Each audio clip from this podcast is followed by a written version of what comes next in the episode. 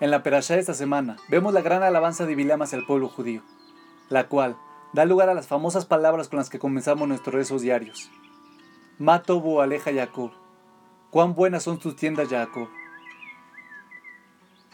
Nuestros jajamim explican que Bilam notó que las carpas de los judíos en el desierto estaban cuidadosamente alineadas de forma tal que nadie pudiese ver hacia el interior de la casa del otro. Bilam quería maldecir al pueblo judío pero a causa de la modestia de ellos, él fue incapaz de hacerlo.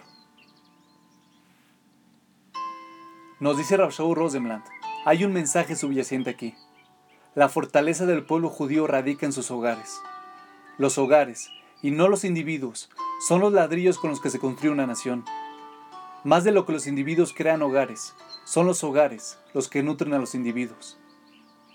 Hogares estables, con valores estables y con una educación bien enfocada, son el elemento fundamental para crear una nación fuerte.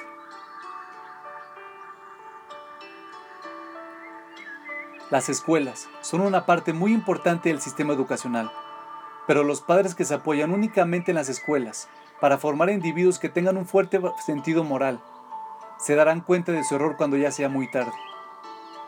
Incluso tomando en cuenta el factor del libre albedrío, los padres son los mayores responsables por la educación de sus hijos.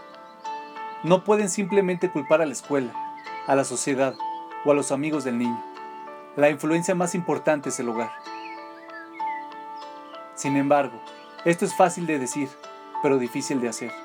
Y para criar a un hijo se requieren cantidades exorbitantes de ayuda divina. Pero darse cuenta de esta realidad es el primer paso para lograrlo. De nosotros depende crear el ambiente en el cual nuestros hijos puedan prosperar y desarrollarse para que lleguen a ser los decentes miembros de la sociedad que queremos que sean.